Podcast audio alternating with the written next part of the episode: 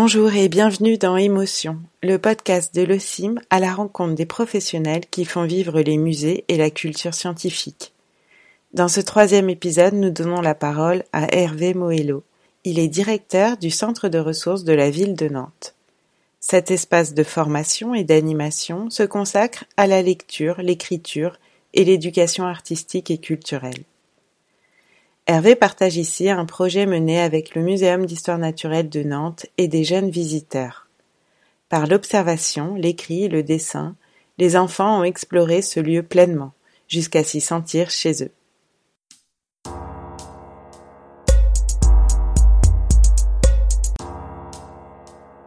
Bonjour, je vais vous parler de la question de l'émotion, en réfléchissant de quelle manière elle est présente dans mon travail, tant d'un point de vue professionnel que personnel. Je m'occupe plus précisément de projets d'écriture de terrain menés avec des classes ou en formation avec des médiateurs éducatifs. Et cette euh, pratique de l'écriture de terrain consiste à euh, sortir l'écriture de l'école et à explorer des lieux des lieux nantais, que ce soit des lieux extérieurs ou, des équipements ou des bâtiments ou des endroits euh, particuliers et intéressants. Et je vais citer plus particulièrement aujourd'hui le, travail mené avec le Muséum d'histoire naturelle de Nantes, avec lequel nous avons une longue euh, expérience et euh, une longue réflexion commune aussi. Réflexion commune et expérimentation qui a permis de mener cette, euh, cette expérience assez loin. Il s'agit donc d'explorer le lieu par l'écriture et le dessin, mais aussi de, d'en explorer les, les, coulisses et de rencontrer les personnes euh, qui travaillent ou qui le visitent. Le principe est de mener tout d'abord un, tout un travail d'observation et, de découverte du lieu.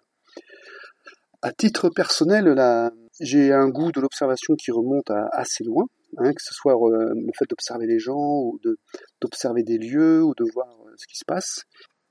Dans ma mission de promotion de, des pratiques de l'écrit, j'ai eu très tôt envie euh, de, de mettre en avant des pratiques d'écriture qui soient euh, qui s'éloignent des, des, productions habituelles, euh, souvent à tendance littéraire ou avec des, des normes textuelles et des normes d'écriture un petit peu un petit peu strictes. L'écriture de terrain met en avant une forme d'écriture d'observation, et c'est là la le point de départ de ce travail euh, tel qu'on a mené dans le muséum. Il s'agit en fait pour les enfants de, déambuler dans le musée, non pas dans toutes les salles, mais dans des salles précises, et de repérer un élément de la collection, quelque chose qui leur parle, quelque chose qui leur semble euh, intéressant. Chacun va donc faire en sorte de trouver la pièce de la collection qui va lui plaire, et il va se mettre à l'observer à la regarder sous tous les angles, à prendre des notes, à prendre des informations et à le dessiner. Il faut préciser que ce moment doit durer relativement longtemps. Il doit évidemment dépasser les 10 minutes, ces fameuses 10 minutes de concentration, de mise en place, au cours desquelles il ne se passe rien, et qu'il peut atteindre les 20 minutes, les 25 minutes, voire les 30 minutes dans le meilleur des cas. Ceci pour qu'il se passe véritablement quelque chose le principe de réussir à faire naître une forme de, dialogue entre l'enfant et, l'animal, à créer une, forme de familiarité, une forme de complicité qui va par la suite permettre soit de faire parler cet animal, soit de, lui parler et de créer un, un, véritable dialogue. À ce stade, l'émotion va être presque en retenue. Elle n'est pas le point de départ de l'écriture, elle va être euh, le résultat de, l'écriture. Et dans cette démarche d'observation, j'ai trouvé euh, chez le philosophe Wittgenstein un, écho très intéressant quand il proclame Ne pense pas, regarde. Ce que l'on pourrait traduire par avant de penser ou avant de t'exprimer, regarde ou écoute. Pour moi, cela donne avant d'écrire, ou avant de dessiner, regarde. L'éducation au regard est un élément très important chez Wittgenstein et le passage par le regard est une étape fondamentale dans la route vers l'émotion que le texte va pouvoir produire chez le lecteur.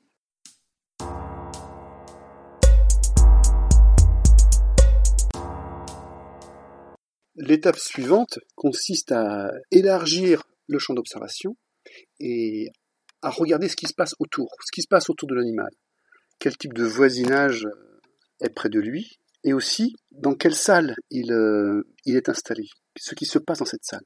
Je lis un extrait de, de texte d'enfant d'Amandine et de Nassim. La salle de zoologie est grande et haute, elle a beaucoup de couleurs, marron. Il y a un squelette de baleine qui prend beaucoup de place. La salle résonne. Quand on marche, ça fait une espèce de grincement. Sous une grosse vitre, on voit les pierres, les roches, il y a plein de lumière pour éclairer la salle. On entend des bruits. Si j'étais là la nuit, ce serait bien, mais ça doit être énervant car on peut se prendre des squelettes et des vitrines dans la tête, ça peut faire peur si quelqu'un te fait des blagues. C'était silencieux, jusqu'à ce que le gardien reçoive un coup de téléphone. Juste après, c'est redevenu silencieux. Il y a un étage pour les oiseaux et les plumes. Il y a aussi des coquillages. Certains sont si petits qu'on ne les remarque pas. Il y a un gardien qui fait attention qu'on ne touche rien. Il fait chaud, ça sent bon. L'atmosphère qui se dégage de ce texte m'intéresse particulièrement car euh, les enfants euh, parviennent là à capter des, des petits bouts d'atmosphère de ce qui peut se passer dans cette salle et ils sont attentifs aux différents bruits, ils sont attentifs à tout ce qui se passe. Et l'objectif est qui n'est pas le plus simple et celui-là, il s'agit de capter l'ordinaire, c'est-à-dire euh, être dans cette salle, être dans ce muséum, mais être là à cet instant précis, à ce moment précis. Euh, en quoi ça consiste? Voilà, de quoi, de quoi est fait euh, cet ordinaire? Il s'agit là par ce, cette démarche d'observation et cette forme d'immersion. Ces explorations durent en général une journée entière, de réussir à capter ce en quoi consiste euh, de vivre, de travailler, d'être euh, dans ce lieu. Et paradoxalement, une démarche de captation euh, qu'on pourrait dire objective parvient aussi à exprimer les émotions. Elle parvient à décrire les choses telles qu'on les voit et à force de le faire, les enfants finissent par exprimer leurs impressions, les sensations liées à leur présence dans ce lieu.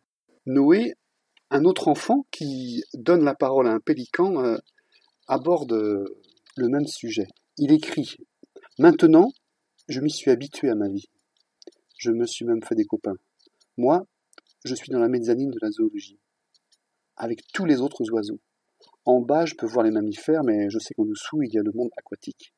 Les visiteurs font beaucoup de bruit, surtout les enfants. Alors, le vigile leur dit de se calmer, de ne pas crier, de ne pas toucher. Dès que les lumières s'éteignent, je me repose enfin. Je dors, je chuchote avec les autres animaux, et puis, petit à petit, le soleil se lève, les visiteurs reviennent, et tout ça en boucle. Alors, peut-être que vous allez trouver ça banal, ennuyeux, mais c'est ma vie. Et je l'aime comme elle est. En donnant la parole euh, aux animaux, il est intéressant de voir euh, là que les enfants euh, leur prêtent une forme d'intention de défense de leur, de leur lieu, de, de leur espace. Moi, ce qui me semble aussi euh, fort, c'est de permettre euh, que l'expérience du musée ne soit pas une expérience euh, d'ennui, que ce soit un lieu qui plaise aux enfants, autant qu'ils peuvent plaire aux, animaux à qui ils prêtent une parole. Un autre enfant, Gabriel, le dit explicitement. Autour de mon oiseau, je vois des affiches d'oiseaux, les os de la baleine, un bout de carton qui pendouille, je suis à mon aise. C'est silencieux. J'aime cet endroit même si je n'aime pas le silence. Ici, la question de l'émotion se précise. Que l'on soit un enfant ou un animal, il s'agit de se sentir bien dans ce lieu où l'on se trouve.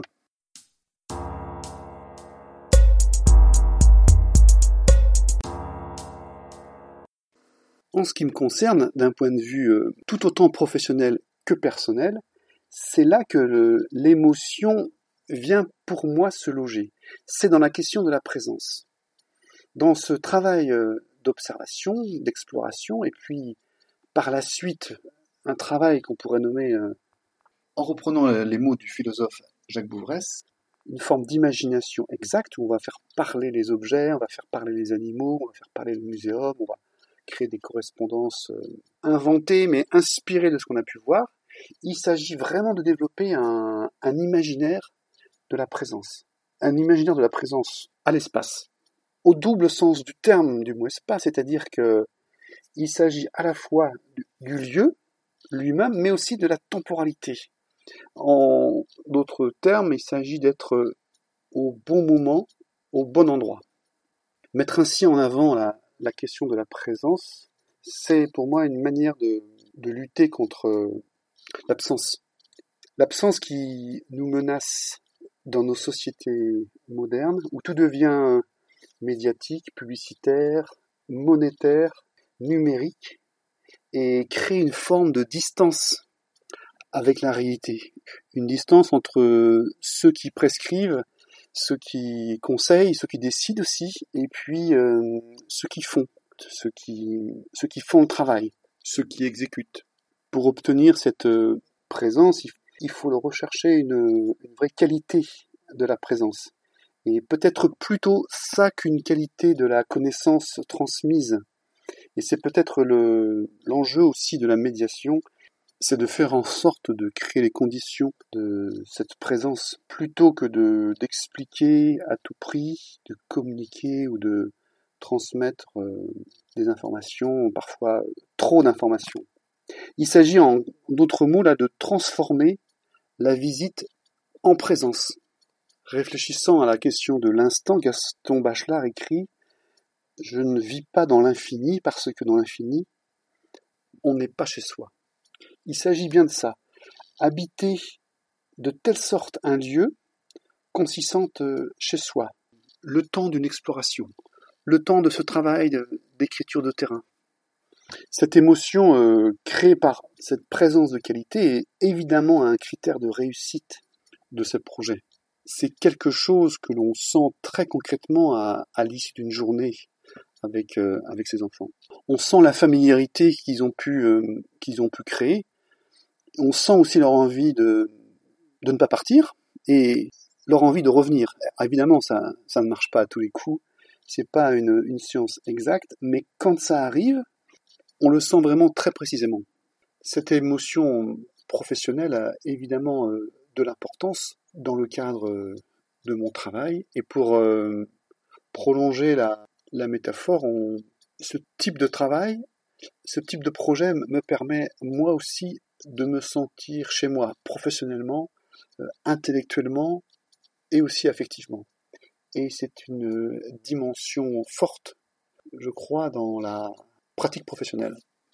Je vais terminer en donnant le mot de la fin à, l'ours brun du muséum, qui ne dit rien d'autre grâce à Abel, qui le fait parler. Moi, l'ours brun dans ma vitrine, je passe mon temps à regarder la salle, en dessous, par la vitre, sous le squelette de la baleine. La gardienne passe sa journée à faire le tour de la galerie. Chaque fois qu'elle passe devant moi, elle me regarde comme si elle avait peur que je lui saute dessus. Les visiteurs sont très nombreux et les petits enfants hurlent partout. Là, regarde, le squelette et le requin et le perroquet. Je me sens souvent fatigué, car je ne peux jamais m'asseoir. Oh, j'aimerais trop avoir un bon chez moi.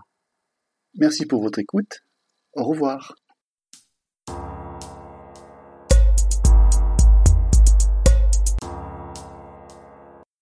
Merci infiniment à Hervé Moello d'avoir partagé son expérience remplie d'émotions.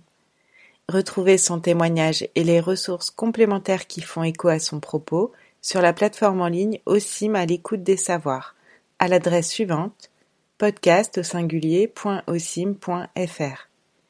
Vous pouvez vous abonner à ce podcast sur Apple Podcast et Spotify et ainsi être notifié des nouveaux épisodes publiés un mardi sur trois.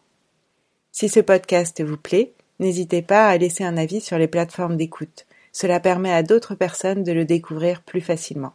Merci et à bientôt.